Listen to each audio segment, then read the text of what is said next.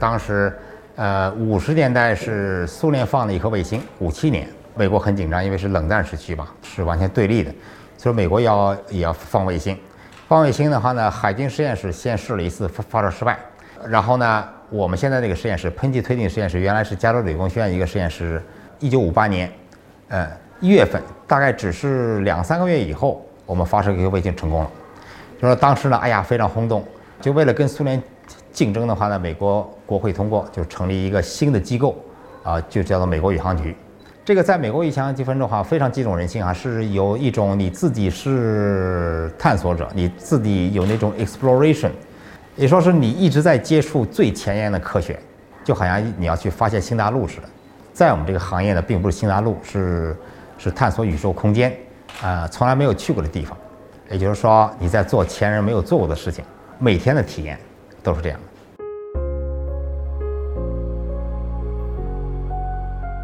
就是你要有创造力，还需要有 inspiration，你有热情，OK，也就是说，呃，搞科学并不是说是一个正当一个职位，上班下班就完了，也并不是为了养家糊口。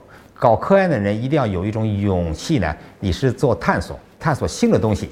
这个特别是像我们这个那个机构要雇人才的话，你看你这个人是不是有创造力，是不是有创新的精神，这个是第一位的。呃，当然呢，呃，也需要顶尖人才。实际上是美国这点是吸引人才，它世界各地都是笼络人才，人才还有天才。这个人才是跟天才还是不一样的。人才的话，比如说你打靶，你一枪打中十环，人才，OK。天才的话，你打靶一枪打中十环，没人知道这靶靶在哪儿，哎，这种是天才。所以说呢，这个是你的大脑是最重要的，无论是你从哪里来的，最需要的是这种人物。还有一个团队精神，你在美国宇航局工作。你不可能一个人能发射卫星，对不对哈？就是 teamwork，就是说干任何事情都是都是大家一起努力。你这个人必须要有团队精神。就在这种情况下考虑，很多情况下我们并不是需要那种最聪明的人，我们是需要最合适的人。这个是实际上我们最最需要的。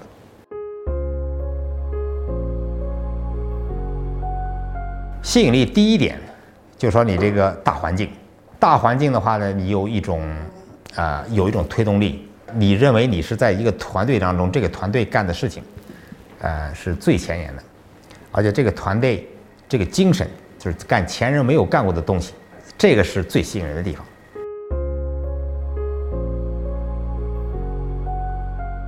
我们有六千二百个正式雇员，还加上合同工，那可能要接近上万人。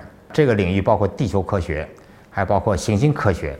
还包括太阳系探测，还包括天体物理学等等的。仅地球科学这一项就很多，有大气科学，还有海洋科学，还有地震科学。像我干的这一行呢，就说是做地球大气观测，专业名词的话就做光谱分析。为什么做光谱分析的话？因为不同的化学元素有不同的谱线，人眼的话非常有限，人眼只是可见光。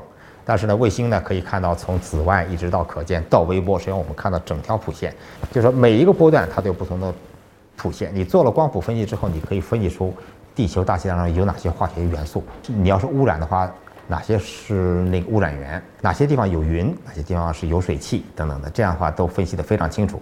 我们组是做这个云层和气溶胶分析，气溶胶就是大气里的尘埃物质。哪些尘埃物质，它的密度是多少，分布是什么，而且是这个云层的呃高度密度，啊什么，这个是是做这个分析的。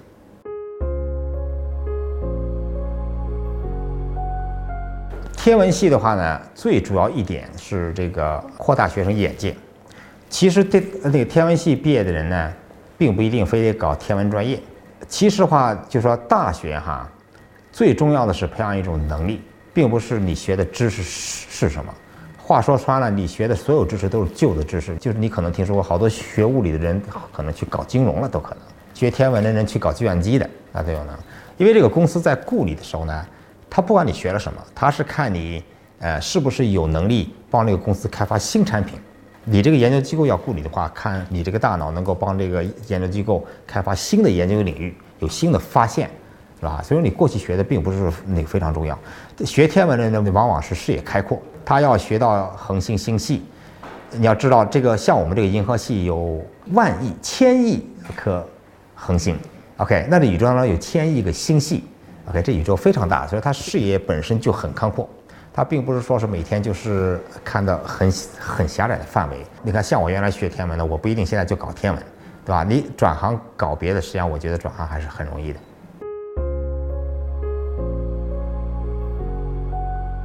社会发展的速度越来越快。我记得我那时候我读书的时候，那是绝对没有手机。我那时候要给女朋友写封信。我要写封信，我要等两个星期我才能看到回信。哇，那时候就是就是很纠结，对吧？现在不一样了，现在好，你微信上叮咣一下发一个送，他马上就知道，还能看到你。而且现在呢，这个信息非常多，速度就越来越快。而这个新的教育呢，一定要跟上这个形势。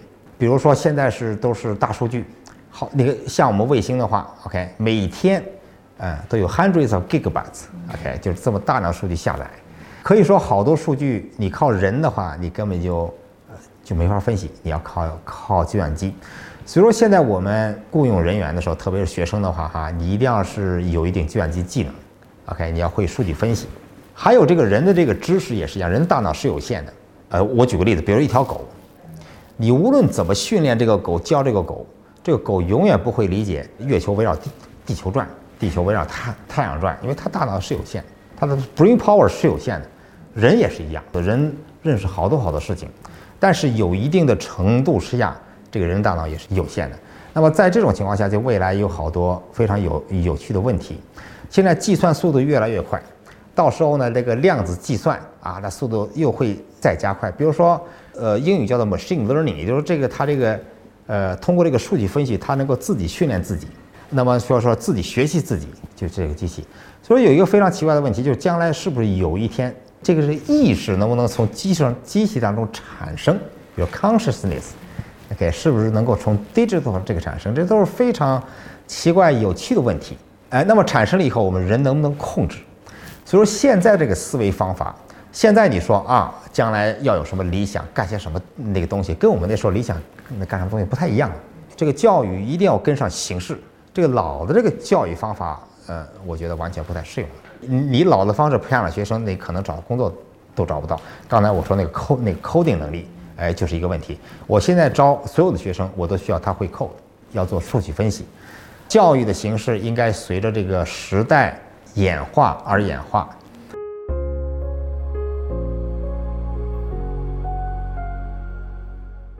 我那时候本本科教育跟现在还不太一样。我是七九年上高中，我在那个北京实验中学。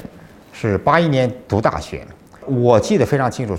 初初中、高中的时候，基本上没有什么压力，做作业也不会做的很那很晚，并不是存在好多家教什么之类的没有。我也没学钢琴，也没学画画。这种教育呢，呃，有点类似于现在北美的中学。因为我女儿上中学的时候，我是看到还是有好多自由呃自由时间的，而且你有这个就这个课外活动时间，而且我们那时候还叫做什么学学工学农啊什么之类的。还有什么军训，所以说还是很开心的。因为我最近我走了好多那个中学，有一个呃问题，我现在都还没有完全明白什么呢？那时候我们班里头，初中还有高中学习成绩最好的全是男生，前十名吧，你可以说数理化全是男生。现在我到中学去一看哈，这班里学习成绩最好的都是女生，好像跟过去有什么不太一样。我上中学的时候，呃，特别是上初中的时候，条件很艰苦。而且呢，我在那个那个大院里头，大院里头呢，那些小孩玩的时候吧，还经常打架。我大概平均来讲，每个月要打四架。也就是说是啊，万一我这个楼里小孩那小姑娘被欺负了，我觉得我有责任，我还得揍对方一番。这个现在没有了。现在这个孩子哈，放学以后吧哈，哎呦事儿多着呢。又要学游泳，又要学画画，还要再学钢琴，另外还要去补习数学。周末的话呢，又是这个补习班那个补习班，整个塞得满满的。这个小孩呢，就会容易有点木。家长干什么，他就跟着这干。在这种条件下，似乎好像女孩子容易适应，男孩子哈，男孩子我觉得在艰苦的条件下能够成长比较快。OK，凡事让他自己做决定，摔倒了自己爬起来。如果你像事事都给他准备好了之后，我觉得是一个不利条件。这种情况。在美国绝对没有，美国小孩儿，呃，三点钟放学之后基本上就放松了。你如果有作业的话，一个小时肯定能完成，大部分作业就在学校就完成了。好多业余时间呢，可以参加各种各样的活动，他可以 develop 自己的兴趣。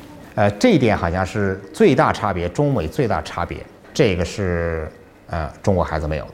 中国孩子东西太多，太紧张。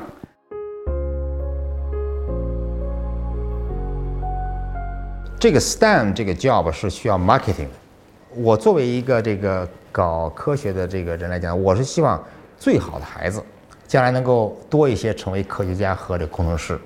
现在我发现，好些那个最好的孩子，就就学习成绩最好的孩子哈，要不就是去搞金融了，要不当律师了，要不就是呃当医生了。你要跟家长说，将来当科学家，他总是有要当科学家干什么？这个家长不是很清楚。所以说我给讲座的话，一部分是给学生听，还有一部分是给家长听的。我要告诉这个家长，这个 STEM 这个 job market 到底是怎样一个需求量。这个的话呢，在我们实验室，这个我们人事部经常说，就是五年之后哈，我们。这工程师短缺，为什么呢？这个 baby boomer population 退休速度非常快，现在大学所产产生的这个理工科的学生填补不了这个空白，所以这个就是一个 worry。所以说的话呢，你看像美国，我两个月之前我贴了个广告，我需要找一个博士后，七十多个申请人，没有一个美国人。OK，那我最后只能招一个移民。那这个的话呢，也是这个这个美国它叫做 skill shortage。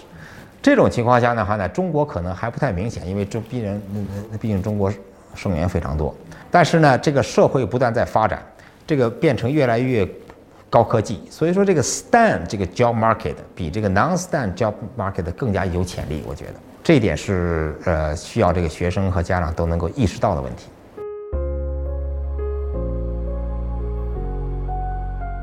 最需要的人才是独立思考能力 （creativity）。他有那个创造能力，就不要样样都手把手教他，你要给他一个任务，一个 project，让他自己想办法完成。在这个过程当中，你可以发现人才，不光光是培养人才，还要注重发现人才。